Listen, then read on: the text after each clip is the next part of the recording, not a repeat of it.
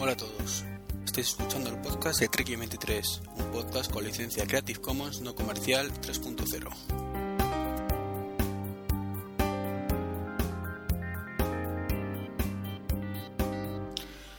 Hola a todos, bienvenidos a este podcast número 90 ya de, del podcast como, como dice el título de Treki 23 eh, y estoy grabándolo el domingo 25 de septiembre 2011 por supuesto después de las vacaciones, ya de regreso.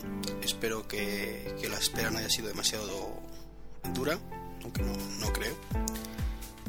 Y bueno, tal como anticipé hace unos días en el blog, bueno, pues este fin de semana pensaba grabar y, he sacado un huequito y, en ello estoy, como podéis comprobar. En un podcast un poco cargadito, la verdad es que ha habido bastantes novedades durante estos, este casi mes desde que grabé el último. Bueno, grabé, sí, finales de mes, estamos hoy a 25, o sea, un, mesecito prácticamente. Y entonces, bueno, no sé si, si, quedará un podcast demasiado largo o conseguiré meterlo en, la hora de duración, que, sabéis que la, la, duración estándar del podcast entre 40 minutos, una hora, hora y mucho, al menos cuando grabo solo. Y, y sí, la verdad es que llevo una racha que grabo solo, mm, me está siendo complicado en encontrar huecos para grabar con gente pero es algo que espero remediar en algún podcast no, no muy lejano. La verdad es que echo de menos, aunque grabo con Mitch, evidentemente, cada cierto tiempo el, que tenemos a Pachas, escenas de matrimonio. Pero sí, este podcast yo creo que gana mucho cuando tengo compañía, ¿verdad? Pero bueno, eh, antes de seguir, bueno, no, qué puñetas antes de seguir. Para seguir, vamos a empezar con, con el tema de correos, agradecimientos y demás historias que sabéis que siempre me gusta hacer al principio. Y bueno, mm, voy a empezar por, por iTunes. Por iTunes y, decir que ha habido, mm, pues, no sé si son dos, tres comentarios desde la última vez que, que lo dije. Todas las cosas porque no me suelo meter demasiado a, comprobar si la gente dice algo, porque no, hay, no suele haber demasiados comentarios. Entonces, bueno, eh, ahí pues lo voy a mirar ahora mientras, mientras estoy contando esto pero me parece recordar que había dos comentarios desde la vez que, lo mencioné anteriormente. Entonces, bueno, agradecerles infinitamente estos comentarios a la gente, igual que los odio correos y los donativos, que también ha habido un, no voy a decir la palabra boom, no porque parece que de pronto me forra con el podcast y ni mucho menos es así, pero sí ha habido pues, tres, cuatro donaciones que me parecen un detallazo por supuesto lo agradezco desde aquí enormemente. No voy a decir los nombres, evidentemente, porque considero que es algo que debe ser anónimo, salvo que alguien me diga específicamente, oye, di que por favor si has donado dinero y yo encantado de decirlo, vamos. Faltaría más. Bueno, como iba diciendo en iTunes, que ya lo tengo aquí, ahí exactamente, tachan, tachan, tachan. Tres comentarios, no sé si dos o tres. Os comento, el último que yo tenía constancia pero no recordaba si lo había comentado en el podcast o no, es del amigo Rey Jaén, de Felipe. Así que bueno, si ya se lo, dije en su momento, Felipe, muchas gracias. si no, pues también, Felipe, muchas gracias. Eh, también hay otro que es de Francisco Portillo, mil gracias por tu comentario. Eh, y por ANCDEP, no sé si ah, suena el nombre o qué, bueno, ANCDEP, que, que es del 28 de junio de este año. Entonces, bueno, llevaba tiempo sin mirarlo, lo siento, pero no, no puedo mirar todos los días esto porque no suele haber desgraciadamente muchos comentarios. Eh, por supuesto, todos los que os animéis, pues ahí tenéis el iTunes para, para votar y, y para, para, comentar. Por cierto que todos han puesto 5 estrellas. Mil gracias por, lo que, por la parte que me toca. Perdón. Bueno, y ahora pasamos al tema de correos, eh, donde tengo dos correos y un audio correo y bueno, el audio correo tiene un poco de chicha. Ahora, ahora os explico. Bueno, el primer, el primer correo es de OS Mac y dice así: ¿Qué tal, Treki? Para variar una consulta técnica. Busqué en Google, pero no hace más que contradecirse. Tengo un iPhone 4 de Vodafone con versión 4.1 y baseband 02.10.04. En principio no cambiaría de operadora, solo me interesa incluir apps sin pasar por caja. ¿Puedes ayudarme? No me, no me lo quiero cargar. A pesar de ser fanboy, desde que salió el iPhone no tuve pero no estuve muy atento debido a que lo veía inalcanzable. Y ahora que estoy pagando y ahora estoy pagando mi estupidez. Gracias de antemano, un saludo. Bueno, mi respuesta la leo tal cual se lo, mandé porque no, no puedo añadir mucho más. Desgraciadamente, la verdad es que no sé si, si te sirvió de ayuda o no. Espero que, algo te sirviera y si no, pues lo, siento, pero bueno, como te indico en la respuesta, eh, desde que salió la versión 4 no estoy muy puesto en el tema del jailbreak. La respuesta es, buenas, la verdad es que ando un poco desconectado del tema del jailbreak desde que, salió la versión 4.0. De hecho, te anticipo que va a salir en nada la versión de iOS 5, y es una actualización que va a merecer la pena, por lo que si haces ahora jailbreak lo perderás al actualizar, y tocará esperar a que encuentres nuevos agujeros de seguridad para poder hacer el jailbreak. Sobre esto, últimamente hay noticias de que dicen que prácticamente nada más salir iOS 5 habrá jailbreak. Bueno, son rumores y hasta que no tengamos la versión definitiva, donde seguramente cambia el baseband, alguna cosa de estas que no han cambiado por ahora en, las betas, pues no, no se sabrá qué ocurre. Continúo con mi respuesta. En cualquier caso, si te quieres animar, lo más sencillo hoy por hoy es meterte directamente desde el iPhone en http www.jailbreakme.com Deletreo J-A-I-L B-R-E-A-K M-E.com Jailbreakme o jailbreakme en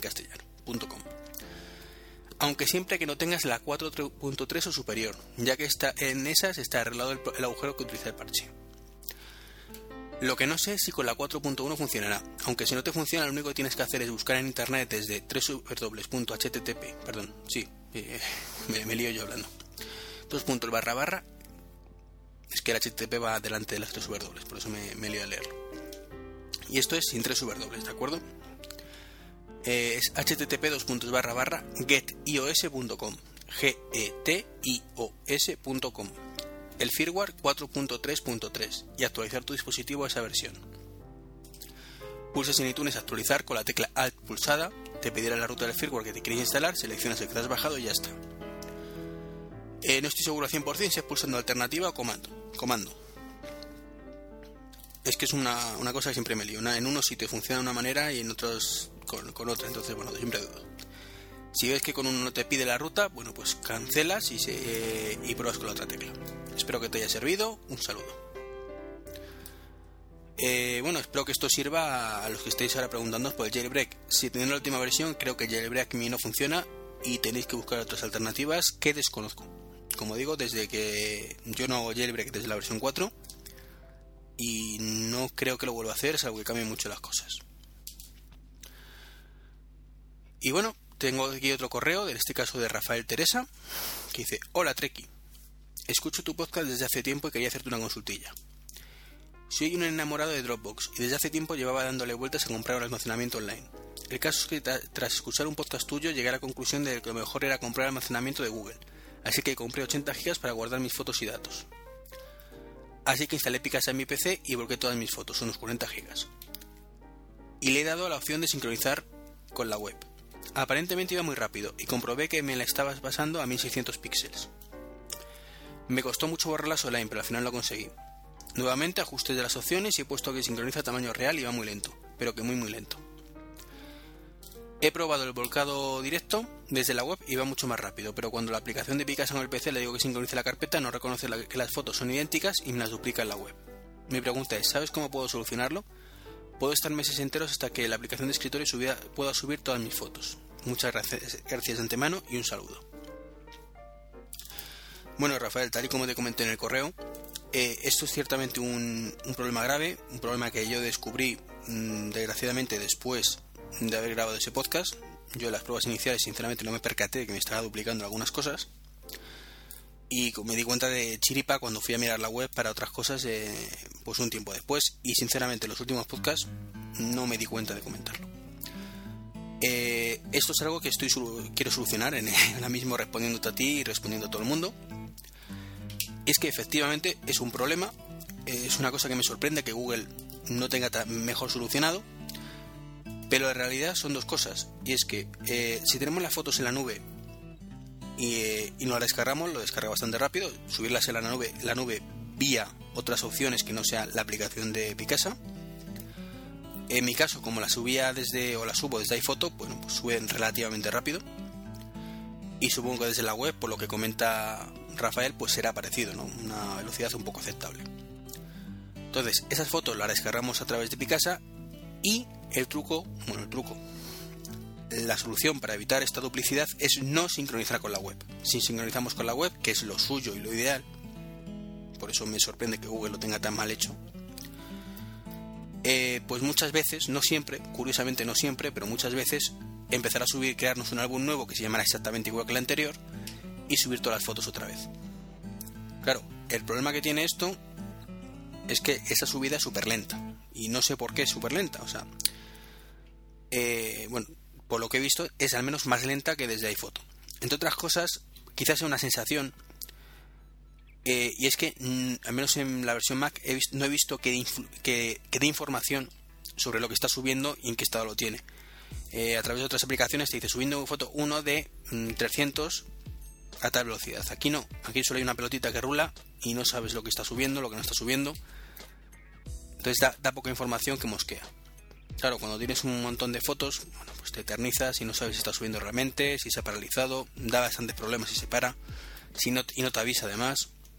Bueno, está un poquito mal implementado, como digo, en ese aspecto un poco decepcionante el tema de Picasa. Entonces, solo quedan esas dos opciones. O bien no sincronizamos con la web, con lo cual mm, perdemos los cambios que hagamos a posteriori, que lo que es un fallo gordo, se pierden las principales ventajas. O bien, en vez de subirlas desde otro lado, las subimos directamente desde el propio Picasa, sincronizando con la web, sin tenerlas previamente subidas, y nos armamos de paciencia y que la suba a su ritmo. Es así, no, no he visto al menos más opciones. Si alguno de los que utilizáis ahora mismo Picasa eh, tiene otra solución, por favor decírnoslo.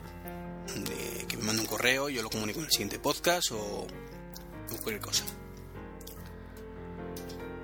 Y bueno, con esto acabamos la sección de, correos. Eh, muchísimas gracias tanto a Osmac como a, como a Rafael eh, espero que os hayan sido útiles las respuestas. Espero que el resto también os haya sido interesante. Y ahora vamos a pasar a uno de correo que me mandó Joaquín García de Droidcast eh, hace ya bastante tiempo. No lo publiqué en el podcast anterior porque pensaba publicarlo en, con Mitch en, el, en el que íbamos a grabar escenas de matrimonio. Entre otras cosas porque eh, ahora escucharéis el correo. lo que solicita, la información que solicita Joaquín yo la conozco más o menos, pero eh, el amigo Mitch está más puesto en estos temas. Se ha pegado más veces con estas situaciones y quería que él contestara. Pero bueno, como no sabemos cuándo vamos a volver a grabar, me imagino que no trataremos mucho, pero tampoco quiero demorar mucho más la respuesta a Joaquín, aunque ya hablé con él personalmente y, espero que, le aclara la duda. Eh, lo pongo aquí y bueno, también lo pondremos si, si da lugar en, el escenario de matrimonio para que Mitch dé su opinión. Sin más, os dejo con Joaquín. Muy buenas, Iván. Soy Joaquín García de Droidcast y te envío este audio correo para ver si me puedes arrojar un poquito más de luz, tú que llevas más tiempo en esto del mundillo Apple. Como sabrás, yo soy usuario de, Mac desde hace escasos 20 meses o así, en los que no he tenido jamás ningún problema de cuelgues, ni tener que reinstalar el sistema operativo, ni nada de eso. Entonces, como soy un usuario bastante avanzado de Windows, pues precisamente porque daba muchos errores y tenía que practicar mucho, ahora me encuentro en Mac que como no he tenido nunca ningún problema, pues no, tengo ni idea de cómo, empezar. Eh, te cuento mi problema. Yo quiero eh, instalar eh, Lion, pero quiero hacer una instalación limpia, no porque me vaya mal actualmente, el sistema es no, es no Leopard, ya te digo que en 20 meses no he tenido ningún problema, pero sí que es verdad que tengo muchísima morralla ahí metida de los casos típicos de cuando un usuario entra en un sistema operativo nuevo, pues se dedica a meter miles de cosas, aunque después en realidad no utilices ni la mitad. Y aunque he hecho las, desinstalaciones y he borrado a través de aplicaciones como App Cleaner y, demás, o Clean My Mac, pues siempre hay un montón de cosas por ahí sueltas que, van ocupando espacio en el disco. Y la verdad es que tengo muchísimo espacio ocupado, mucho más del, de que del que me gustaría o del que debería tener por los archivos que tengo. Entonces, eh, escuchando muchos podcasts, entre ellos el tuyo, el que haces con, con Mitch, y demás, pues habláis de las instalaciones limpio, que es formatear el disco duro e instalar el sistema normal y corriente y después recuperar una copia de seguridad de Time Machine o de Carbon, Carbon, Copy Cloner, perdón, o Super Duper. Y es lo típico, que se escucha y arrastras tu carpeta al Mac. Vale, hasta ahí lo entiendo. Tus documentos, eh, la carpeta de aplicaciones se pasan y demás. Pero ¿qué pasa con esas aplicaciones que no es simplemente arrastrar la carpeta de aplicaciones? Por ejemplo, eh, no sé, si me ocurre ahora Photoshop, eh, Parallel Desktop, aplicaciones que se integran con el sistema operativo y que tienes que instalarlo más al estilo Windows. Es decir, el siguiente, dónde lo quieres instalar, te pide el usuario, o sea, o la contraseña de administrador.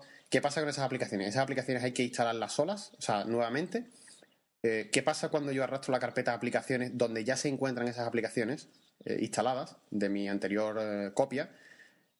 cuando yo arrastro esa carpeta, ¿qué pasa con esas aplicaciones? ¿Me pide que se reinstalen otra vez? ¿Qué, ocurre con esas aplicaciones? A ver si me puedes arrojar un poquito de, luz, porque todavía no me, no me, he atrevido a instalar Lion por ese, por ese motivo. Y si me recomiendas eh, instalar directamente o actualizar Lion sobre Snow Leopard, si me va a solucionar algunos problemillas, como por ejemplo lo que te comentaba de toda esa morralla. ¿Esa morralla se borra al ser sustituida por las carpetas de, o los archivos de programa de, de Lion o permanecen ahí? Pues nada, hasta aquí este audio. Enhorabuena por tu podcast, sigue así y eh, esperemos que nos vemos, que nos veamos en el próximo EVE. Un saludo. Bueno, pues Joaquín, muchísimas gracias por tu correo. Eh, te confirmo que salvo desastre, sí nos veremos en el próximo 9. Eh, salen las, eh, las, entradas para inscribirse, o las, las inscripciones, perdón, eh, pues mañana, día 26, así que espero poder confirmarlo de forma definitiva. Respecto a tus dudas, mm, lo que se puede arrastrar fácilmente, efectivamente, son tus carpetas de documentos, desde, una, desde el Time Machine o desde el Carbon Copy Cloner o demás es tu carpeta de documentos, de descargas y demás. Las aplicaciones es un tema peliagudo. Es muy, mm, para empezar, bueno, voy a empezar por el final. La morralla, si la tienes, se va a quedar ahí. Entonces, hay veces que, una instalación de actualización soluciona parte de la morralla, pero yo creo que la, la parte gorda se te va a quedar ahí. De hecho, muchísima gente, otra mucha no, por supuesto, está teniendo problemas con Lion a actualizar Precisamente por eso, porque tiene cosas ahí atrasadas que si ya el sistema no iba bien, pues después va peor. De hecho, yo tengo tres Macs. He actualizado los tres, pero en el que más machacado lo tenía, que era el iMac, he tenido que luego formatear y hacer una instalación completamente limpia porque no había forma de mover eso. En el MacBook, como le tengo menos, menos, menos tralla, y sobre todo el Mac Mini, que lo tengo prácticamente como, como media server, pues no hay, no hay centro multimedia, no hay problema, porque no tiene demasiada guarrería instalada. Y en esos dos, pues la instalación de la Ion va bastante decente. En el iMac, como digo, tuve que, que reinstalar desde cero. Entonces, una vez que he reinstalado, para intentar eliminar la morralla, eh, lo, creo que lo peor que se puede hacer es recuperar una copia de Time Machine o de Carbon Copy Cloner. Si recuperas eso, al final vas a instalar morralla que tenías instalado. O sea, eh, vas a solucionar una parte del problema, pero vas a seguir con otra. Pero bueno, eso es uno de los problemas. Si tú, eh, ¿por qué? si tienes la guarrería instalada de la aplicación y quieres tenerlo igual que tenías, eh, pues te, va a guardar la borralla. es inevitable. Ahora bien, ¿cómo recuperamos esas aplicaciones? Como he dicho antes, lo de copiar la carpeta está muy bien, pues para aplicaciones eh, sencillitas, estas que se instalan y ya están. Y ojo, que si la arrastramos la carpeta, va a ser como si la instaláramos desde cero, no te va a guardar tu configuración ni nada por el estilo. Pero, y luego las aplicaciones que son un poquito más complicadas, como Office, como, como dices tú, el Photoshop y demás historias, no se puede hacer así. Entonces, para eso hay una, una herramienta que es eh, asistente de migración. Entonces, cuando ejecutamos el asistente de migración, que es además eh, lo podemos ejecutar en cualquier momento, pero directamente cuando instalamos Lion desde cero, te dice una de las cosas que te dice incluso la instalación es ¿quieres recuperar una copia? Entonces podéis transferir o recuperar desde otro Mac, eh, desde una copia de seguridad Time Machine u otro disco. Entonces, con ese asistente es con el que podemos recuperar la, información. Entonces, cuando, cuando vamos a continuar, digamos que se pone a buscar, nos encuentra todas las copias de seguridad de Time Machine que tengamos y otros Macs que tengamos en, en la red o conectados al disco duro mediante, o al ordenador mediante un, cable USB o mediante firewall. ¿Qué ocurre? Que como si tenemos una copia de Carbon Copy Cloner, mm, si no me equivoco, ese asistente te lo va a detectar como otra instalación de Mac, con lo cual va a ser como si fuera otro ordenador. Lo mismo aplicable a, a SuperDuper. Entonces, es un asistente, siguiente, siguiente, siguiente, nos dice que queremos recuperar, decimos nuestra carpeta de usuario, nuestro está las aplicaciones, y en todo ese momento es cuando se nos recuperan realmente las aplicaciones bien. Es una instalación, nos copia todas las, carpetas, todas las carpetas con todas nuestras configuraciones y todos los archivos por ahí perdidos que tenga esa aplicación, con lo cual lo tendremos exactamente igual que lo teníamos. Como digo, esto mm, se ha instalado desde cero porque te iba mal el sistema, no es muy aconsejable. Esto está más planteado para un cambio de Mac. Yo tengo mi Mac que me va estupendamente, compro un iMac nuevo, más grande, más potente, más bonito, y como me iba bien, ¿por qué no voy a restaurar todo como lo tenía? Está pensado para eso. Ahora, cuando es una actualización de desde cero, nos va a ir mejor el sistema, es cierto, pero más que nada porque el disco duro va a estar totalmente fragmentado, o defragmentado, mejor dicho. Toda la información del mismo archivo estará juntita, con lo cual pues ahorraremos lecturas en diferentes sectores del disco e irá todo más rápido. Pero en cuanto a lo que es el, rendimiento por la propia aplicación, mm, particularmente creo que no se notará demasiado. Se notará por las lecturas a disco y eso es, ojo, una cosa que se nota bastante. ¿eh? Pero en cuanto a estabilidad, se pierde. Se pierde lo que hemos ganado con la instalación desde cero. Entonces, mi recomendación es que se haga manualmente eh, y, y, tengamos en una carpeta. De hecho, si seguís el blog, sabéis que puse un post cómo hacerlo desde cero manualmente un post que después, como digo, tuve que seguir yo mismo, porque pensé en un momento dado, en, cuando, iba a seguir año, en hacerlo desde cero, luego me dije voy a actualizar a ver qué tal va, me dio pereza, y al final, como he dicho, tenido, tuve que hacerlo. Y básicamente consiste en copiar a mano pues, las carpetas personales, de documentos y demás, y luego tener tus instaladores a mano e instalar dos aplicaciones desde cero. Es una pena porque perdemos nuestras configuraciones, pero bueno, ganamos en, en velocidad. Eh, como digo, esta es mi respuesta. Desde un punto de vista práctico, tengo relativa, perdón, relativa poca experiencia. He hecho 3-4 instalaciones desde cero. Eh, Mitch está más acostumbrado a pegarse con estas cosas porque él se instaló todas las betas del Ion, con lo cual, bueno, pues aunque solo sea por eso, igual que se hizo en su momento con las de Snow Leopard, pues tiene más experiencia y espero que dé una respuesta quizás un poquito más amplia de la que he podido dar yo. No obstante, Joaquín, espero que te sirviera esa conversación que tuvimos vía Skype. Y el resto, espero que con esto os animéis si queréis instalar desde cero, a utilizar el asistente, o mejor dicho, a no utilizarlo y hacer poco a poco la, instalación como, como si fuera un Mac nuevo. Y bueno, cuando llevamos ya 22 minutitos, pues vamos a empezar ya el, el podcast en sí, vamos. Que la verdad es que no hemos hablado de nada prácticamente más que correos o correos. Y voy a empezar con una noticia que me sorprendió mucho, y es que da la sensación, aunque esto es casi más política que, que tecnología, lo voy a pasar un poco así de rápido por encima, pero creo que es curioso, ¿no? Anonymous eh, creo que ha perdido el norte porque se ha puesto ahora a difundir datos de escoltas presidenciales. Mm, una parte de Anonymous que, que hackean webs y demás, eh, pues supuestamente yo es que van de la mano, creo que esto de Anonymous con el tema de, los indignados, y creo que en ambos casos están perdiendo un poco el norte, ya cualquier excusa es buena para ir contra el sistema, y se ha perdido, yo creo, es el. No sé, el, el origen de la problemática es conseguir una democracia mucho más justa para todos. Eh, como digo, ahora bajo el tema de que soy indignado, pues se han robado supermercados, eh, se han evitado desahucios eh, sinceramente bastante injustos para bajo mi punto de vista. Otros sí eran justos, bueno, justos, eh, relativamente justos al menos. Y es que si tu, tu casa te la roba el banco, te la quita el banco, eh, pues bueno, son, digamos que es, el banco puede vivir perfectamente sin, sin tu dinero y dándote un poquito más de margen para que pagues o incluso paralizando la deuda temporalmente. Me refiero por eso justo entre comillas. Evidentemente, si no pagas, la, eh, todos, joder, es un poco injusto para los que sí pagamos, ¿no? Que, joder, si puedo dejar de pagar y, no me quitan la casa. Pero bueno, entiendo que hay gente que con la crisis está pasando francamente mal.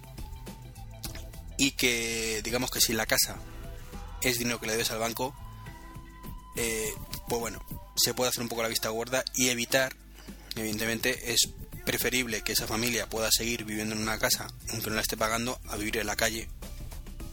¿Cómo se quedarían si ese desahucio tuviera llegar a buen fin? No así en otros casos, donde pues han ocurrido desahucios de gente alquilada que ha dejado de pagar el alquiler, alquilada a otra gente y esa otra gente, pues sinceramente, hay de todo. Hay gente que es rica y tiene cinco pisos, y eso sinceramente, pues me da igual. Pasa un poco como los bancos. Pero hay otros donde es una familia humilde que por suerte mm, pues tiene un segundo piso que ha alquilado y a lo mejor esa misma familia se ha quedado sin sin trabajo y depende mm, o tiene que vender uno de los pisos o depende de tal y entonces hay otra familia viviendo en ese piso que no le está pagando y que le den por culo, ¿no? Eh, entonces, bueno, no que de su punto de vista es yo no pago y, ya está. Entonces, en, en esos casos, eh, hay uno que está con sus bienes eh, jugándosela y otros pues que no tienen nada y es muy bonito vivir en casas ajenas, ¿no? Pero sinceramente ahí me parece bastante injusto que, que haya un movimiento de indignación para evitar esos desahucios. Es un mundo de vista personal. Sabéis que de vez en cuando toco la política un pelín, y en este caso, bueno, pues quería comentar esto junto a, como digo, Anonymous, que, ya digo que ha perdido el norte, porque me digáis, ¿me, podéis decir alguno qué sentido tiene difundir información de escoltas presidenciales? Mm, yo no lo veo. No, no veo en qué beneficia, llamémosle al común de los mortales o al, a los ciudadanos de a pie, que se difunda esta información. Lo único que estamos haciendo es poniendo en peligro la vida de personas con esta información. Escoltas supuestamente anónimos, personas que no tienen nadie por qué saber que están haciendo su trabajo, porque es su seguridad la que está en juego. Y gracias a esto, bueno, pues nada. Por suerte el tema de ETA está bastante calmadito, entre comillas lo de bastante calmadito, habéis visto las últimas noticias. Pero bueno, parece que la cosa va hacia el triunfo de la democracia sobre la opresión terrorista. Y, y quizás en ese aspecto, bueno, podría ser la cosa mucho mejor en otros momentos, ¿no? Que, que, se hubiera ocurrido pues hace unos años. Que les hubiéramos puesto prácticamente una, una, diana en la cabeza de esta gente, ¿no? Con estos movimientos de ánimos. Entonces, sinceramente, mm, si bien en su momento yo apoyaba francamente y me sentí identificado con, ambas, con ambos grupos, de hecho, van de la mano, o al menos así lo entiendo yo, mm, Ahora ya me siento no me siento para nada identificado y es una auténtica lástima porque creo que, la idea original era muy buena en ambos casos. Y bueno, quejamos la política, bueno, el tema de la tecnología venía por porque ha sido un ataque hacker y poco más, ¿no? Dejamos la política de, lado. Ya veremos qué ocurre las urnas el 20 de, de noviembre. Y hasta entonces continuamos con la tecnología, que es un poco la, la parte principal de este podcast. Y, es, y voy a hablar de HP. Voy a empezar con HP. Eh, inicialmente había una noticia, pero esta semana pasada me llevó una alegría enorme y ahora ya os comento.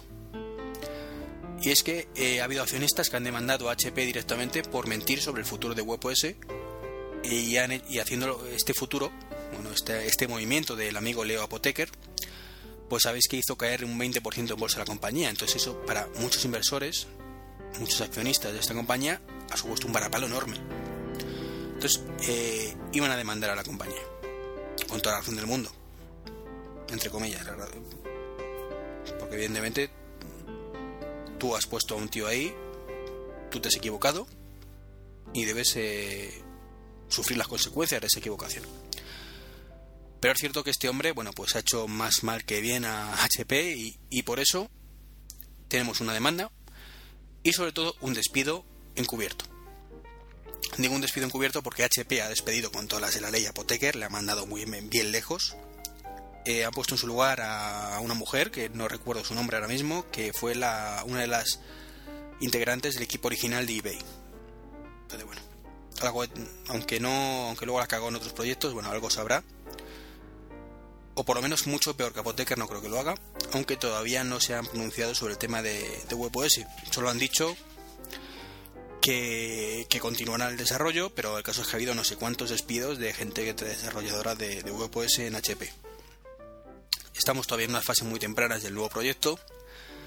Esperemos que HP recule, porque sería lo mejor que podría hacer bajo mi punto de vista y bajo el de mucha gente. Y de una tercera oportunidad a, a WebOS. O una primera oportunidad, sí, porque HP le dio la primera, perdón, PAL le dio la primera oportunidad, no supo sacarle provecho y HP, si queréis decir llamarlo así, pues le ha dado una segunda oportunidad, pero vamos, lo ha matado antes de como bien, bien sabéis. Entonces, bueno, esperemos que, que reconsideren el tema. Eh, he hecho una falsa, una, una, falsa de un despido encubierto, porque oficialmente Apoteca ha presentado su dimisión. Me puedo imaginar que habrá sido el típico caso de casi casi ponerle la, la pistola en la cabeza y decir, firma la carta de dimisión por tu propio bien. Es un despido claro y, y contundente con toda la, toda la ley y completamente justo. Y yo creo que es de las pocas veces que, que un poco la, la gente, o la, la, gente que seguimos un poco el mundo de la tecnología, hemos aplaudido una decisión así, casi como si nos, nos afectara directamente nuestros bolsillos. Es un tío desastroso, la hipoteca este, pero bueno. Entonces, bueno, esperemos que, que el nuevo rumbo con esta mujer vaya mejor. Es un CEO interino, temporal. Eh, no, supuestamente va a ser un, tema de unos meses hasta que encuentren un CEO que, que, se ponga en el puesto de forma definitiva, entre comillas definitiva, porque en definitiva hasta que lo, hasta que lo quiten de en medio.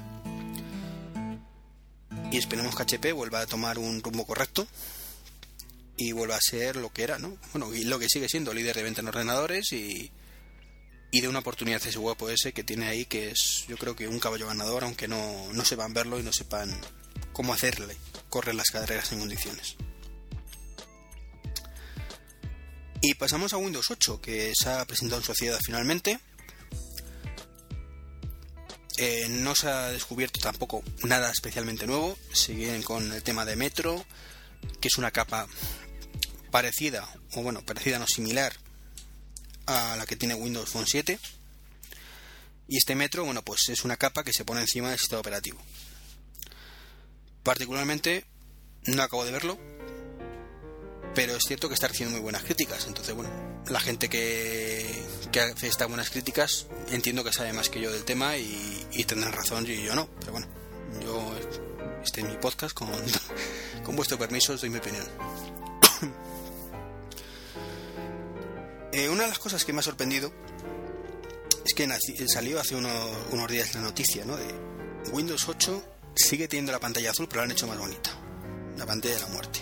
Y te sale la captura, una pantalla bastante elegante, con el texto de, pues de que ha habido un fallo en el sistema y no, no está controlado.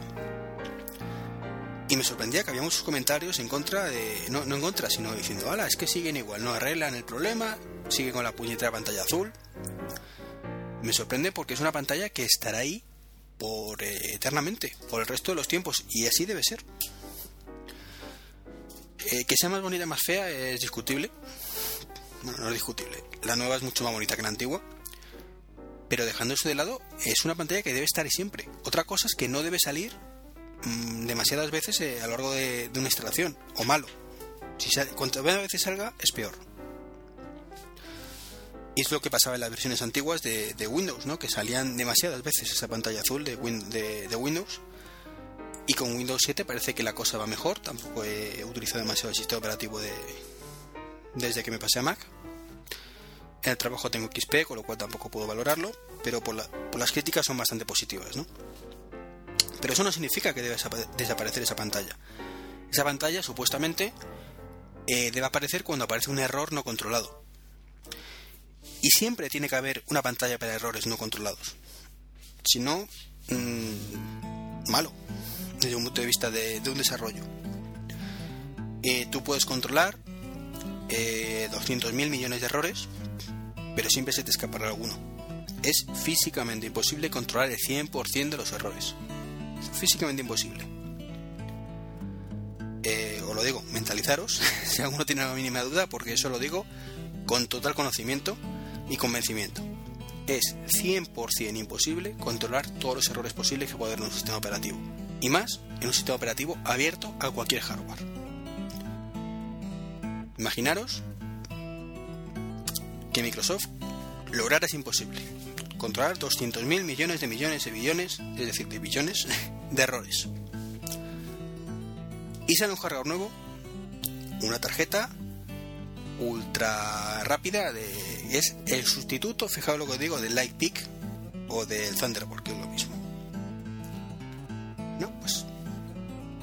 Y ese, esa tarjeta lleva un fallito que cuando hay una llamada a un determinado, en un si, si, esa llamada coincide con un nanosegundo concreto eh, y, y, pasa algo en ese momento, casca. ¿Qué ocurriría si Microsoft, ¿vale? No tuviera controlado ese error.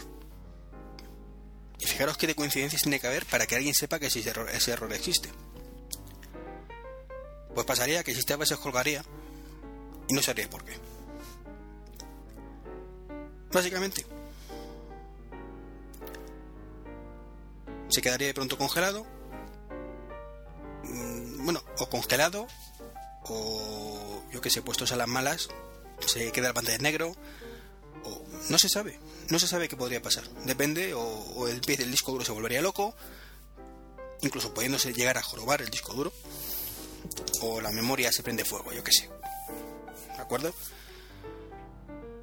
Esa pantalla azul no es más que cuando no sabemos qué ocurre, paramos todo, paramos todo para guardar todo el sistema y mostramos una pantalla al usuario indicándose.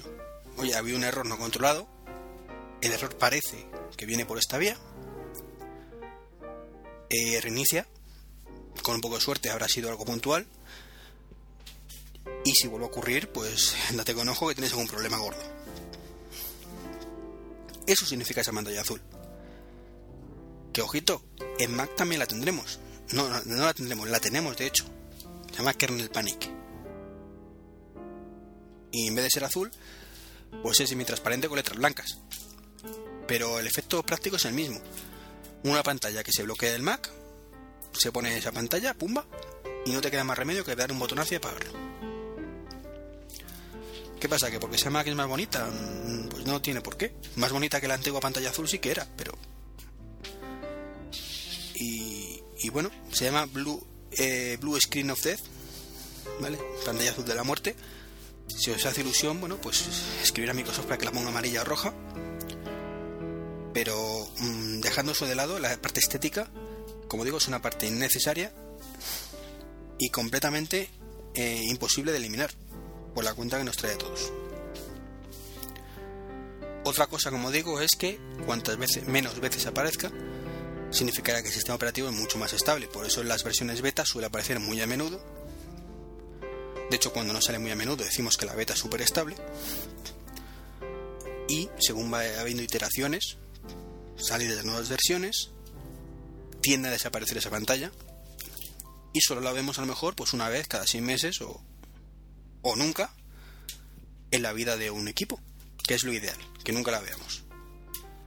Pero está ahí debajo, esperando el momento para salir. Y como digo, si en Mac, que es un ecosistema súper controlado, lo tenemos, imaginaros en un sistema súper abierto como el Windows. Y bueno, aparte de esta, de este nuevo, de esta nueva pantalla de la muerte, azul, azul de la muerte, como digo, tenemos Metro, eh, que es una capa que está por encima, al que accedemos pulsando el botón de inicio de Windows y ahora mmm, desaparece un poco el menú contextual este de botón de inicio y es Metro, vale, muy bien. Metro que está pensado para pantallas táctiles y que ojo, no lo he probado, de acuerdo, lo mismo resulta que lo pruebo quiero probarlo, a ver si saco un momento para hacerlo y, y poder opinar con conocimiento de causa, no me voy a meter ahí en utilidad, usabilidad y demás. Pero si os digo que desde el punto de vista filosófico del asunto no acabo de verlo, porque es una capa encima del Windows de toda la vida. O, muy, o del Windows de toda la vida un poquito modificado. Pero bueno, para que nos entendamos. ¿Por qué no lo veo? Porque eh, para tablet está muy bien. Para tablet el metro está muy bien, te puede gustar más, te puede gustar menos, ya comenté en su momento que me pareció original, pero no me acaba de convencer. Pero la realidad es que por debajo estás corriendo Windows. ¿Que puedes acceder a Windows en todo momento? Vale. Pero es que acceder a Windows desde una pantalla táctil es un infierno. No es útil, con lo cual lo ideal en tablets es que solo exista aparte de Metro. ¿Para qué queremos el resto? Para nada. Entonces, si hay por debajo algo que está ejecutándose, está consumiendo recursos. Podrán ser más, podrán ser menos, pero son recursos que se están gastando innecesariamente. Por no hablar de todos los controladores que están ahí almacenados. Porque un Windows tiene soporte para todo. Y si es el mismo sistema operativo para todo, tenemos drivers para todo. Drivers que están corriendo por ahí. Bueno, a lo mejor los drivers no eh, corren lo que tienes instalado, pero eh, el soporte, por ejemplo, para puertos serie, que no sé si si todavía lo tiene Microsoft implementado o lo eliminaron por fin en Windows 7, está ahí y está consumiendo recursos. Poquitos, pero está ahí. Es un ejemplo. Entonces, ¿qué, ¿qué, nos aporta realmente esto? Yo creo que nada, consumo innecesario de recursos. De hecho, las tablets que han salido de prototipos son PCs, tal cuales, en formato tablet. Son la evolución actual de los UMPC y tablets PC de hace unos años. Que en su momento estaban muy chulas, pero que se han visto poco prácticas y superadas ampliamente por los tablets actuales tipo iPad o tipo Honeycomb. ¿Qué más? Ahora bien, Microsoft dice, bueno, esos PCs tienen hasta ventiladores. imaginaros que, que, de pronto se empieza a calentar, empieza el ventilador a sonar. Una experiencia de usuario bastante mala, pese a que la instalación, mejor dicho, el arranque es mucho más rápido en Windows, en Windows 8 que en versiones anteriores que es muy fluido, será todo lo optimizado que queráis. Irá mm, estupendamente bien, pero deja de ser un PC con todo lo que yo conlleva. Y después de tener un iPad durante ya año y pico, entre el 1 y el 2, os puedo decir que no quiero un PC. Yo prácticamente ya, ya no quiero un PC, quiero algo mucho más livianito, finito, eh, que no se caliente y que, y que no te, tengamos recursos tirados a la basura. Pero bueno, es un punto de vista personal. Si quiero un PC, me parece estupendo que Windows se lo venda. Ahora bien, utilizar la parte Windows es un infierno. ¿Ya está? Si queréis usarlo, eh, sois libres, pero no acabo de verlo. ¿Qué ocurre? Que ha dicho eh, Microsoft, no os preocupéis, porque también eh, vamos a dar soporte a ARM, a los procesadores ARM, no solo con los Intel. Lo que pasa es que la parte tablet o mejor dicho, en estos procesadores solo correrá la parte tablet. Es decir, estamos desarrollando un monstruo, monstruo de sistema operativo, que solo correrá parcialmente según qué dispositivos. Eso me parece más lógico, entre comillas. Si no fuera porque la parte tablet, decimos, vale, entonces, ¿qué me aporta? Que tengas todo junto. No, no acabo de verlo. ¿Qué, aporta que esté todo junto si solo voy a utilizar la mitad de los recursos o la mitad de las cosas en un sistema, la otra mitad en otro y luego cuando es de las dos cosas utilizo todo? No entiendo muy bien... No sé, yo creo que es una fuente de fallos. Si tienes todo metido en el sistema, creo que es una fuente de fallos, que tiene ahí tres veces más posibilidades de que tengas un problema que si lo tienes por separado. Mm, no sé vosotros qué opináis. Si queréis comentar algo, ya sabéis en los comentarios o un audio correo o correo. Porque como digo, no lo acabo de ver. Eh, curiosamente, Microsoft ha dicho que en la parte, de hecho, curioso, ¿no? Porque la parte del Explorer 10 que va en Metro, con la interfaz Metro, tiene muchas menos funcionalidades que el Explorer 10 que va por debajo con la interfaz normal. Es decir, hay que desarrollar dos cosas en paralelo pero que van juntas no sé, lo veo un caco maravillado. Como digo, no soporta Flash. Eso que tanto se le critica a Apple, que yo soy el primero que critico porque creo que lo ideal es lo que hace Android, es yo te doy soporte para Flash, tú lo activas o desactivas según te interese. Ten claro que si lo activas vas a tener mucho menos rendimiento, mucho mayor consumo de batería. Tú lo sabes, tú lo activas. Eh, Apple sabéis que no da esa opción, no lo activa y punto. Entonces, como digo, Windows 8 mm, tiene buena pinta, es original, pero ese planteamiento no lo acabo de ver. Lo he dicho ya en otras ocasiones y no lo acabo de ver. Más cosas, esta vez de Sony. Aquí tenemos para dar y tomar a todo el mundo. Y es que ha metido una nueva cláusula en el PlayStation Network que impide que si tiene una caída o que tenga un, robo de información, como ocurrió hace unos meses, tú te comprometes a no demandarlos. Tócate los huevos. Es decir, ponen tu información en peligro y te hacen firmar un documento, entre comillas, de firmar, porque sabéis que a efectos prácticos es como si firmáramos un documento diciendo que aceptamos todas esas condiciones de uso. Tú aceptas que pase lo que pase en el PlayStation Network, no le vas a demandar. Que con mucho tenemos un. No me sale la palabra ahora. Eh, un. Una especie de tribunal de arbitraje. Si eso. Pero que nunca, nunca va a ir por la vía judicial. Me parece increíble. Increíble y creo que es una cláusula que debería ser considerada ilegal. Jo, si es que no lo es, que no lo sé. Me parece de coña el tema. Que una empresa eh, tenga la desfachatez. Y bueno, la verdad es que no soy muy amigo de Sony, como sabéis, y con esto soy menos amigo, ¿no? Pero la desfachatez de eh, que millones de personas hayan confiado sus datos personales a esta empresa, le hayan robado la información y tenga la desfachatez de encima prohibir con un contrato de que les demandes, si vuelve a ocurrir. Señores de Sony, si no queréis que, que os demanden, proteger la información y no seáis unos auténticos inútiles como habéis sido. Unos auténticos inútiles. Os han robado miles de personas o millones de personas han podido ser estafadas porque a vosotros os han robado su información personal de tarjetas de crédito y encima tenéis la poca vergüenza de meter una cláusula nueva. Mm, Sinceramente, para continuar con Sony, espero que los que sigáis sea porque no os queda más remedio. Desde el punto de vista ético, no se merecen para nada que nadie más le vuelva a comprar una consola en su puñetera vida. Y que por supuesto no utilice nadie su PlayStation Network a pesar de ser gratuita. Digo, de coña el tema. En fin, con un par de cojones. Encima la gente os seguirá vendiendo, comprando en este caso sus PlayStation y sus dispositivos. En fin. Paso al siguiente tema que, que te, evita el, asunto.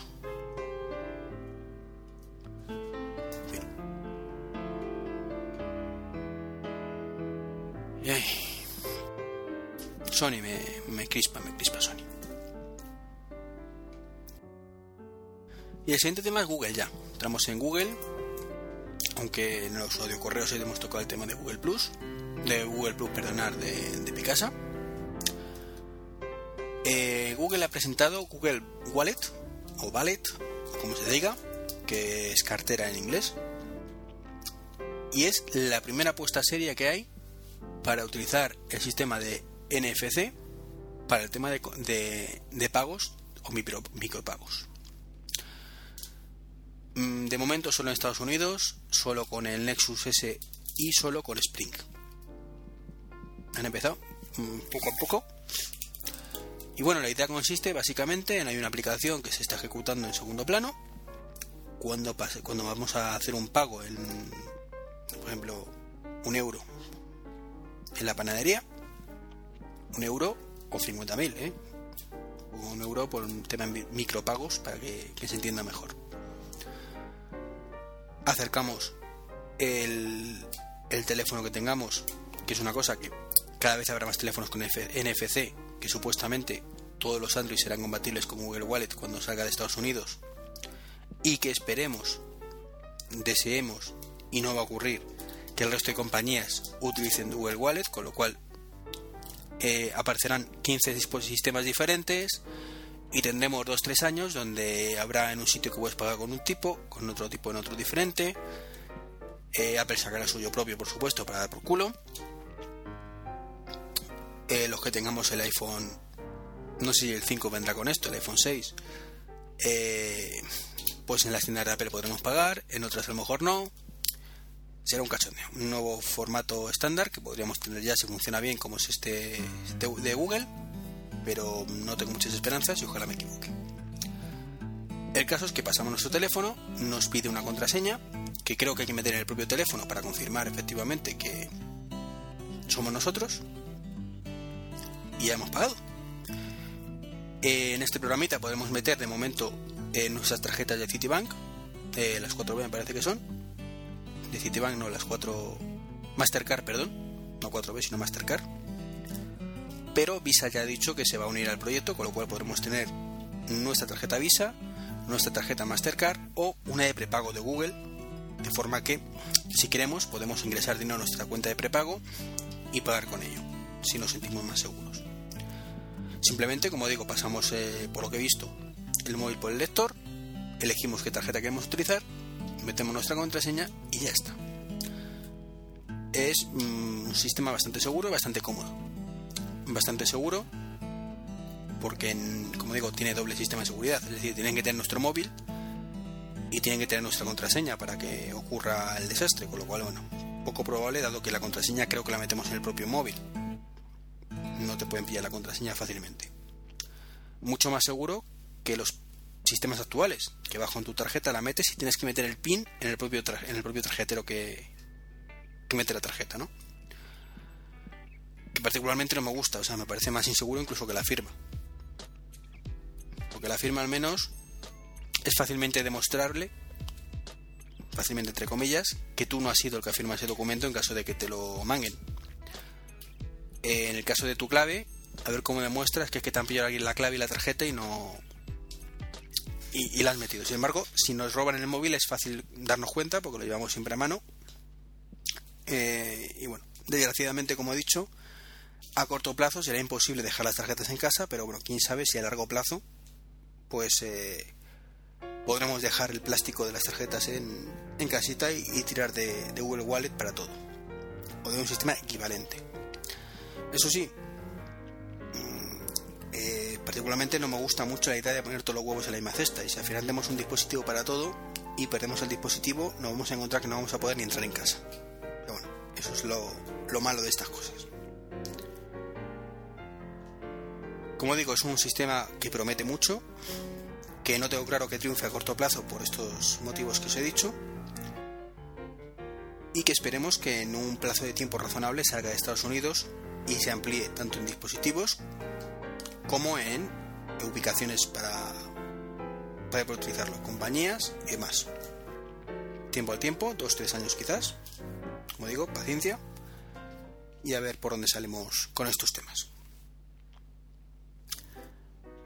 Y por último, también hemos pasado mi red social, no sé si favorita, pero vamos, desde luego que me gusta mucho, que es Google Plus, ha salido a beta pública. Por fin ya hace falta invitación y ahora cualquiera que quiera se puede meter en Google Plus. Lo cual está genial. Y con esto ha habido además novedades. O sea, no se ha quedado simplemente en sacar la beta pública, sino que han salido nuevas versiones tanto para iOS como para Android. Que por cierto, la versión de iOS sigue estando por detrás de la de Android. Es algo que debemos asumir, pero bueno, los, maqueros. Y ya es hora que por alguna, en alguna ocasión sea así, porque la mayoría de aplicaciones suele ser al revés salen primero siempre las novedades en, iPhone o en iOS y después se pasan el resto de sistemas. Con Google Plus es a la inversa como, como dicta la lógica. Claro que por esa lógica perdemos una versión estupenda que podríamos tener en nuestros dispositivos iPad y que como no hay versión todavía para Honeycomb, pues nos jodemos y tenemos que tirar de la versión de iPhone en, los iPads, que es bastante incómodo utilizar, pero bueno, como digo, hay nuevas versiones, han cambiado el tema de los eh, las lo que llamaban hola hola, los handles estos, en inglés y ahora pasa a ser Messenger, ¿vale? Más lógico, aunque todavía la versión iOS está solamente en inglés. Curiosamente la de Android está en multilingüe. Esperamos que pronto tengamos multilingüe también y, tengamos Google Plus en castellano. Y sobre todo, eh, lo más llamativo, o de lo más llamativo, es la nueva novedad, es que por fin hay eh, las quedadas. Podremos conectarnos a quedadas desde los dispositivos de iPhone. Dispositivos móviles, bueno, iPhone o iPod Touch o iPad, ¿se entiende? Lo único malo es que solo podremos conectarnos a una quedada que, nos plantee un amigo. No podremos nosotros que crear una quedada desde, desde el dispositivo móvil. Eso tampoco ocurre con la versión de Android. Esperemos que en futuras versiones lo implementen, ¿no? Estaría bastante bien que podamos desde el móvil crear una quedada y que la gente se una. Pero por lo menos ahora ya podemos unirnos también y tener videoconferencia a través de Google Plus.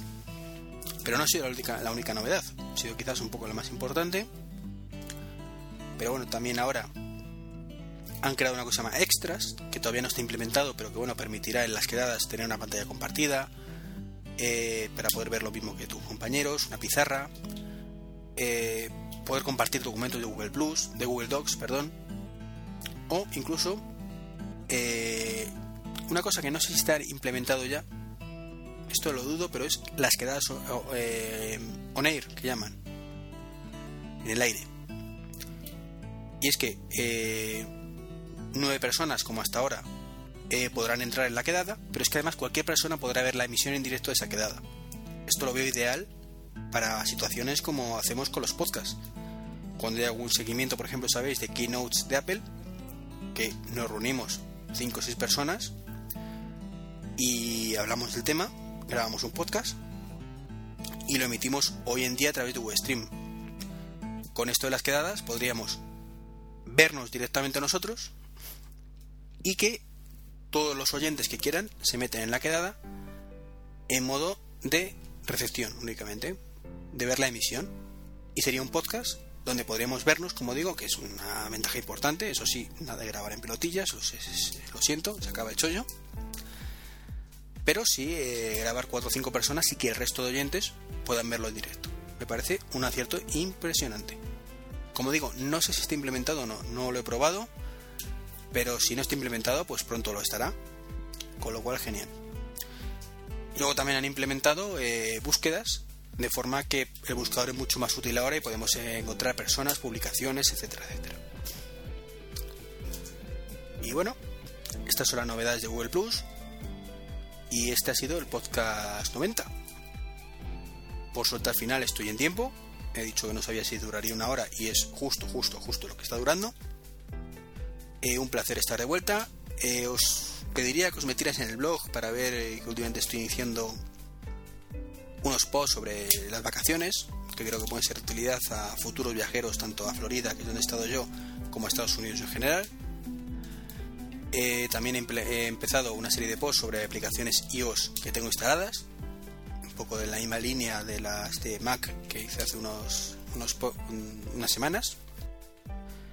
Y hay un debate interesante que se ha repartido un poco entre el blog y Google Plus principalmente, y es, ¿tiene sentido un iPod Touch 3G? Porque últimamente hay muchos rumores sobre, sobre este dispositivo. ¿Creéis que tiene sentido? En el blog encontráis los pros y los contras en los porqués de, este debate. Y por supuesto os invito a participar. Como digo, un auténtico placer estar de vuelta. Eh, con esto acaba el podcast 90. Un saludo, un abrazo. Eh, formas de contacto: www.treki23.com, dirección del blog y el podcast. Y para cualquier cosa, treki23.gmail.com. En el caso de que queréis mandar un correo, un audio correo similar. En Google Plus, por supuesto, también Treki23. Y en Twitter, Treki23. Un saludito y nos vemos o nos escuchamos en el siguiente podcast, o bien de, este blog, o bien en escenas de matrimonio. Lo dicho, hasta luego.